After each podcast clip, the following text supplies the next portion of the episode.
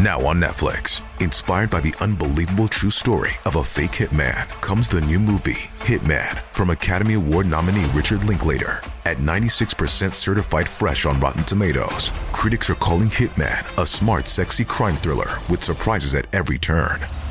Starring Glenn Powell and Adria Arjona, Hitman.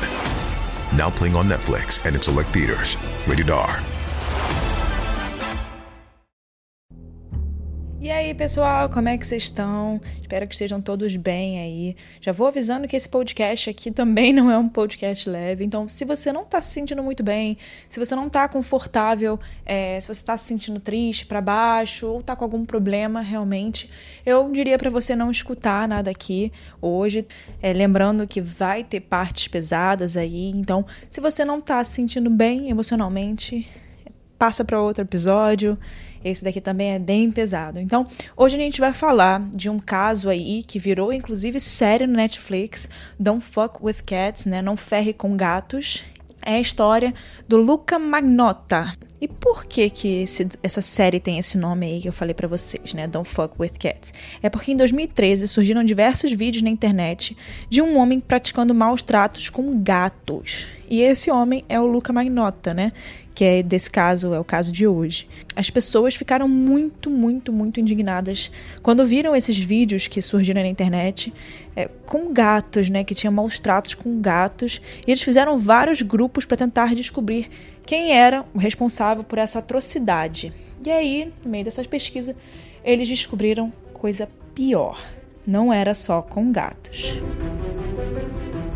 Esse é o caso de hoje, então, se você quiser escutar e continuar, já peço para vocês compartilharem no seu Instagram que estão escutando aqui. Não deixe de me seguir lá no Instagram, arroba Mirandas, e o outro Instagram é arroba Casos Reais Oficial. E vamos aí chegar no top 20 de True Crime, né, de crimes de podcast de casos criminais no Spotify. Me ajudem fazendo isso, compartilhando, por favor, vocês vão me ajudar muito. Então vamos chamar aí a vinheta e vamos pro episódio da semana.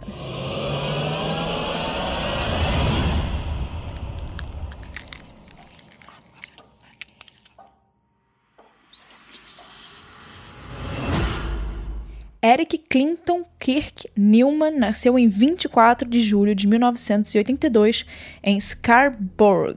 Lembrando aí que Eric, né, é o nome masculino do meu nome, Erika, né? Então ele é meu xará aí, infelizmente. E segundo a mãe dele, a Anna Yorkin, o Luca, que é como ele é conhecido, sempre amou filmes. Ele sempre foi muito tímido e na escola ele sofria bullying por causa do seu cabelo. Chamavam ele de gay e isso fazia a autoestima dele diminuir cada vez mais. E aos 16 anos ele se mudou para Toronto para tentar a carreira de modelo, né? Eu acho que é o grande sonho ali do jovem que tem, que é bonito, enfim. Primeira coisa que tenta é carreira de modelo, quer virar artista, né? E em 2003 ele começou a aparecer em vídeos pornográficos, trabalhando como stripper e acompanhante masculino. Ele apareceu como modelo pin-up também em 2005 na revista Fab de Toronto. E naquela época ele usava o pseudônimo de Jimmy, como se fosse um nome artístico, né, que a gente chamaria aqui no Brasil. O Eric tinha feito várias cirurgias plásticas e ele participou da audição para o programa de televisão da Slice Plastic Makes Perfect em fevereiro de 2008, que é esses tipos de programas de televisão para mostrar as plásticas das pessoas, né? Aquela galera que é toda botocada, né?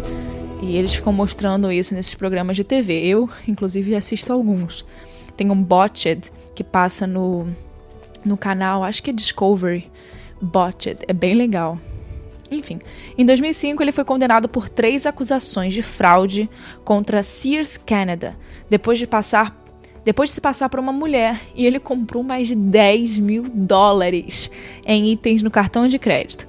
E ele foi levado como culpado e recebeu uma sentença de nove meses, com 12 meses de liberdade condicional. Então aí já dava para ver, né, que algo errado tinha com o Luca, né, com o, o Eric, na verdade, né. Luca também é um pseudônimo aí que ele criou. E falando no nome dele, ele mudou legalmente o seu nome para Luca Rocco Magnotta em 12 de agosto de 2006. Magnotta também declarou falência em 2007. Ele estava devendo aí em 2007 cerca de 17 mil dólares em diversas dívidas, né? E lembra que eu falei para vocês dos vídeos dos gatinhos? Então, ele é alegadamente a pessoa por trás desses vídeos de, de crueldade com os animais. E esses vídeos envolviam gatos que foram publicados no YouTube no início de 2010, incluindo um que tinha um nome, né? O título dele era One Boy, Two Kittens, que mostra um homem sufocando dois gatinhos com um aspirador. Ai, meu Deus do céu. E em janeiro de 2011, um grupo privado de Facebook, né, conseguiu identificar a pessoa que estava por trás desse vídeo dos gatinhos como Luca Magnota, né? E posteriormente, os ativistas de direitos animais começaram a oferecer uma recompensa de 5 mil dólares para encontrar essa pessoa, né? E foi aí que começou uma busca ali por Luca Magnota, que é bem mostrado no, na série. Então, se você quiser ficar vendo toda essa busca aí, eu acho que a série mostra bastante. E em fevereiro de 2011, a polícia de Toronto começou a investigá-lo, né? Depois dessa queixa da Sociedade de Prevenção para a Crueldade Animal de Ontário. Então aí eles começaram, né, depois dessa queixa, começaram a investigar e eles também contactaram a Sociedade Real para a Prevenção da Crueldade de Animais na Inglaterra, o FBI e a Polícia de Montreal por causa das grandes viagens dele. O Luca Magnota estava sempre viajando aí para tentar se esconder. Então, por causa disso, eles precisavam de mais pessoas ajudando a encontrá-lo, né?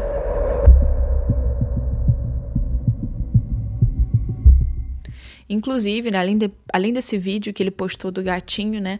Depois ele postou um outro que era um tipo Piton Christmas, era o nome desse vídeo, e mostrava outro gatinho que foi comido vivo por uma, uma cobra, sabe? Nossa, foi muito, muito pesado esse vídeo. E foi aí, né, que eles começaram a tentar rastrear onde tinha sido publicado esse vídeo. E eles viram que foi publicado em algum lugar da América do Norte. Então eles estavam aí nessa busca para tentar achar o Luca. E aos 29 anos, ele tinha vários sites e perfis fakes, chegou até criar fã-clubes e montagens dele com fotos no Google para sempre estar presente nas redes sociais. E a polícia declarou que Magnota criou pelo menos 70 páginas de Facebook e 20 websites com nomes diferentes. E ele também tinha um perfil de namoro nessas redes sociais, né? E ele se descrevia nesse perfil como um homem branco, solteiro, que estava procurando por um homem branco, também solteiro, entre 28 e 38 anos de idade e em forma. E ele acrescentou, entre aspas, aquele que é leal, de preferência educado, financeira e emocionalmente estável para um relacionamento de compromisso de longo prazo. Se você acha que poderia ser meu príncipe encantado, me envie uma carta detalhada com pelo menos duas fotos. Fecha aspas. E no dia 25 de maio de 2012, foi publicado um vídeo de 11 minutos chamado Um Lunático e um Quebra-Gelo, no bestgore.com. Bom, o vídeo é um homem desacordado, amarrado na cama, deitado, né, nu, sem roupa, com um outro homem alisando o rosto da vítima. E depois, com um quebra-gelo, né, aqueles de, de cozinha, em uma das mãos, ele começou a esfaquear a vítima várias vezes antes de. Ai, antes de desmembrar o corpo com uma faca de cozinha e praticar vários atos de necrofilia. O suspeito usava uma faca e um garfo para cortar partes da carne e logo depois também matou um cachorro no mesmo vídeo. A gente é muito muito triste, sabe? O vídeo começou a circular, né? E ele foi compartilhado para todo mundo antes de descobrirem que tinha sido gravado em Montreal, Canadá. E durante essa filmagem desse vídeo passava uma música de fundo, né? Essa música é de 1987, do New Order. O nome é True Fate. E era visível na parede um pôster do filme de 1942, Casablanca. As autoridades canadenses tiveram a versão inteira desse filme, né? A versão sem corte. Provavelmente a que ele tinha no, em algum lugar, né? Armazenada. E ele disse, e a polícia alegou que realmente é um canibalismo ali. E no dia seguinte, por volta de, das 9 horas, o zelador da manhã desse local aí que aconteceu esse crime foi retirar o lixo e encontrou uma mala com um cadeado e, e algumas larvas saindo do seu interior. E aí ele chamou a polícia às 10 e 15 da manhã e quando a polícia chegou e eles abriram a mala, a primeira coisa que eles viram foi um torso de um homem branco, com perfurações no abdômen, sem cabeça, braços e pernas. Eles também perceberam outros sacos pretos perto da mala, que tinham uns papéis amassados, uma camiseta amarela, uma garrafa de vinho, um cachorrinho morto, um endredom ensanguentado, uma carteira de habilitação e uma nota fiscal de farmácia. E ambos tinham um nome de Luca.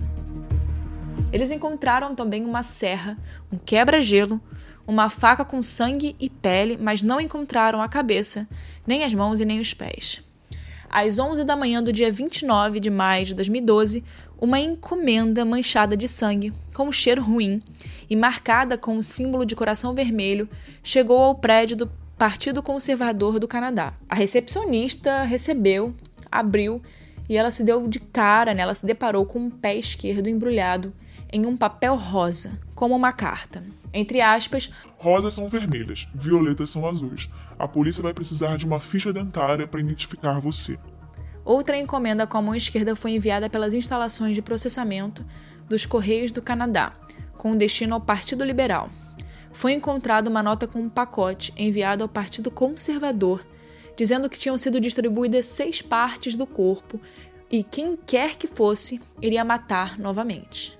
As outras três encomendas também tinham notas, mas os seus conteúdos foram escondidos pela polícia, que citou preocupações com possíveis copiadores do crime. É, isso acontece de fato, né? A gente sabe que isso, principalmente o que de massacre de colégio, isso sempre é repetido. Então, realmente não é legal.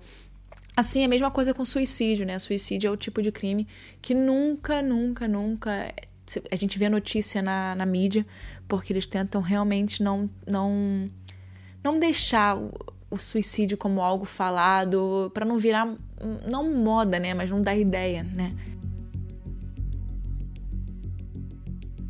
E no dia 5 de junho de 2012, uma encomenda contendo pé direito foi enviada à escola St. George e outra contendo uma mão direita à escola primária de Falls Creek, em Vancouver. E foi confirmado né, que ambas essas encomendas foram enviadas de Montreal. Às 11h30 da manhã, a polícia entrou no apartamento 208, onde Magnota estava vivendo né, até então, e ele tinha mudado há quatro meses e seu aluguel foi pago até o dia 1 de junho. O apartamento estava vazio e foi encontrado no apartamento sangue em diferentes partes, incluindo o fogão, o frigorífico, o colchão, a mesa e a banheira. E dentro do closet do quarto tinha algo escrito, entre aspas: Se não gosta do reflexo, não olha para o espelho. Eu não ligo. Fecha aspas. No dia 30 de maio de 2012, foi confirmada que as partes do corpo pertenciam todas ao mesmo indivíduo. E mais tarde, o indivíduo foi identificado como Jun Lin, um estudante chinês de engenharia de 33 anos. E no dia 1 de julho, a sua cabeça foi recuperada num pequeno lago no Parque Angrignon, em Montreal, depois da polícia ter recebido uma denúncia anônima. Os investigadores encontraram um sedativo que também estava na garrafa de vinho e pediram para ver as câmeras de segurança fora e dentro do prédio onde Luca morou, procurando algo importante sobre o recém-identificado, né, o, o criminoso Luca Roccomagnota, que também já estava foragido. Bom, nas imagens dá para ver que os dois, né, tanto o Jun quanto Luca chegaram juntos no apartamento. E horas depois o Luca apareceu com uma camisa, uma camisa amarela igual a que Jun Lin estava usando quando eles entraram no apartamento juntos. E ele foi visto com essa camisa, o Luca foi visto com essa camisa, jogando lixo mais de uma vez durante a madrugada. Bom, como que o Jun e o, e o Luca se conheceram? Eles se conheceram em um aplicativo né, de relacionamento exatamente aquele aplicativo que eu falei para vocês, que o Luca estava procurando alguém, né? Enfim, eles se conheceram ali e iam ficar juntos aquela noite e aconteceu tudo o que aconteceu naquele quarto. Magnota comprou uma passagem de um voo de Montreal para Paris no dia 25 de maio. As autoridades canadenses deram mandado de prisão e informaram o aeroporto em que o assassino estava usando uma camisa de manga curta, preta com a estampa do Mickey e uma peruca preta de cabelo curto. E depois da chegada de Luca na França, ele pegou um táxi e foi até o hotel, chamado Novo Hotel. A polícia francesa foi acionada até o local e estava vazio já quando eles chegaram lá, pois o Luca não passou mais de uma noite naquele hotel. O Luca já tinha contatos em Paris de uma visita que ele tinha feito em 2010. E uma das testemunhas, um homem francês, disse ter visto o número de celular do Luca em um site de relacionamento e eles passaram uma noite juntos. Assim, a polícia conseguiu rastrear o sinal do celular, que foi localizado em um hotel em, em Bagnolet, mas ele já tinha fugido quando a polícia chegou. Ele ficou nove noites e pagou em dinheiro, né? Os policiais acharam a camisa do Mickey no quarto e uma carteira de estudante com o nome do Luca. Ele também usou uma identidade falsa com o nome Kirk Trummel no hotel. Em seguida, ele embarcou né, naqueles trens na estação de Bagnolet para Berlim, na Alemanha. E no dia 31 de maio de 2012, a Interpol emitiu um alerta vermelho para Luca Magnota a pedido das autoridades canadenses. E por vários dias antes e depois da sua prisão, o seu nome e fotos foram mostrados no topo da página do website da Interpol. O alerta pedia que ele fosse provisoriamente preso para aguardar extradição para o Canadá por qualquer membro da Interpol. Bom, o Luca estava ali em Berlim e ele foi até um cybercafé. E ele pediu para o dono se podia usar a internet do cybercafé, né? E o dono já tinha visto as notícias e logo que ele viu o Luca, ele reconheceu. Mas mesmo assim, ele deixou o Luca usar um dos computadores. E minutos depois, o dono desse café chamou a polícia, que eles logo prenderam o Luca no local e levaram ele de volta para o Canadá com o avião da polícia. E no dia 12 de abril de 2013, ele foi indiciado por acusações de homicídio em primeiro grau, por oferecer indecências a um corpo humano, né? Por distribuir materiais obscenos, usar os correios para distribuir esse material obsceno e por assédio criminoso. Durante o julgamento, o advogado de defesa, Luc Leclerc, argumentou que o Luca Magnota estava num estado psicótico na altura dos crimes e que não podia ser responsabilizado pelas ações. A acusação da coroa argumentou que o homicídio de Jun Lin foi organizado e premeditado e por isso responsável pelas suas ações. Em dezembro de 2014, o Luca Magnota foi condenado por homicídio qualificado e condenado à prisão perpétua. Luca, hoje em dia, com 38 anos de idade, foi diagnosticado com esquizofrenia paranoica.